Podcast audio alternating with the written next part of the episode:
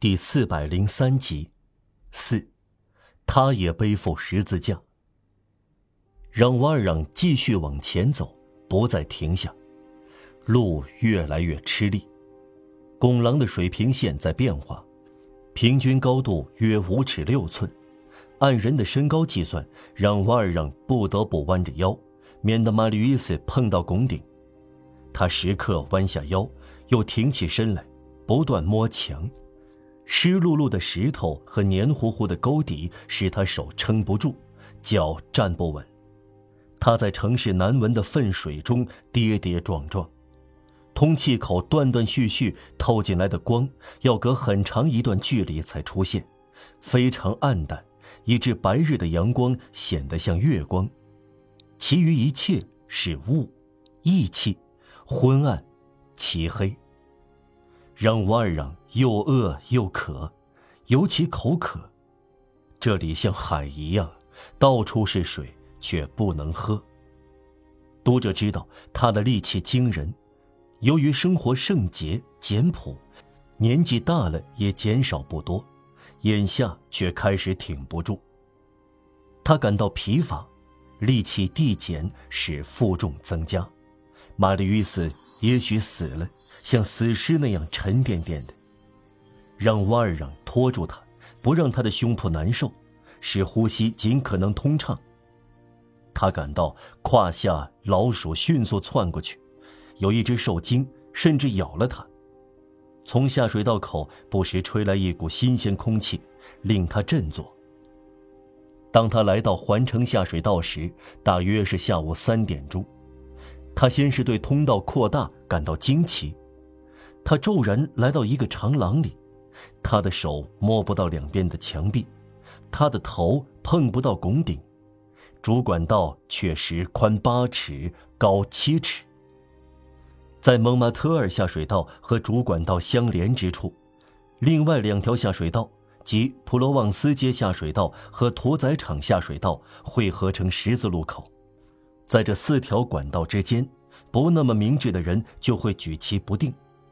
让瓦尔让选择了最宽的一条，就是说环城下水道。但问题又来了：往下走还是往上走？他想，形势紧迫，他必须不顾一切危险来到塞纳河边。换句话说，往下走。他向左拐。他选得好。因为以为环城下水道有两个出口，一个往贝尔西去，另一个往帕西去。顾名思义，那是环绕巴黎右岸的下水道，那就错了。应该记得，主管道就是美尼蒙坦旧水沟。如果往上走，会通到一条死巷，就是说，它以前的起点源头在美尼蒙坦小丘脚下。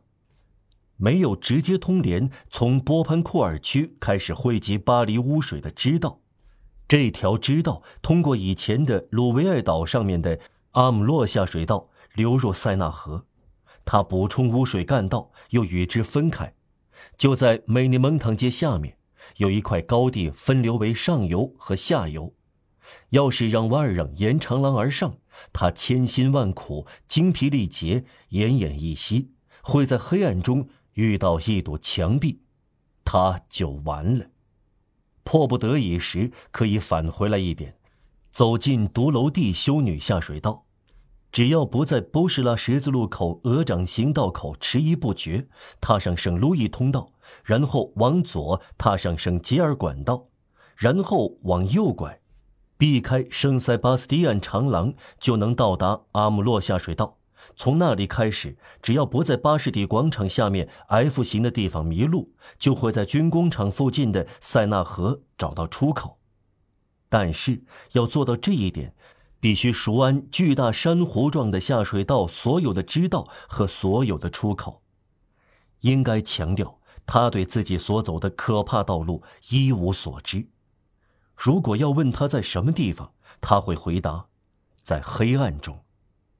他的本能帮了他的大忙，往下走，这确实可能得救。他把右面这两条通道丢在一边，他们在拉斐特街、圣乔治街和昂丹街有支管的长廊下面形成爪形分支，越过确实是马德兰街知道的水沟一点，他停住了。他非常疲惫，一个相当宽的通气口可能是安如街的洞眼，射进来相当强烈的光，让瓦尔让像对受伤的兄弟那样，轻轻地将玛丽·斯放在下水道的沟坡上。玛丽·斯血淋淋的脸显现在通气口的白光下，像在坟墓的深处一样。他双眼紧闭，粘在鬓角的头发。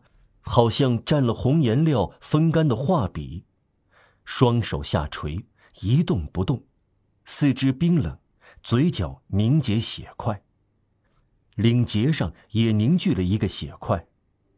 衬衫插进伤口，外套的呢子擦着翻开来的鲜肉，让瓦尔让用手指拨开他的衣服，将手按在他的胸膛上，心脏还在跳动。让瓦尔让撕开衬衫，尽可能的包扎伤口，止住流血，然后在这半明半暗中，他俯向始终失去知觉、几乎没有呼吸的玛丽约斯，怀着难以形容的仇恨注视着他。他弄乱玛丽约斯的衣服时，在口袋里找到两样东西：一是昨天忘在那里的面包，一是玛丽约斯的活页夹。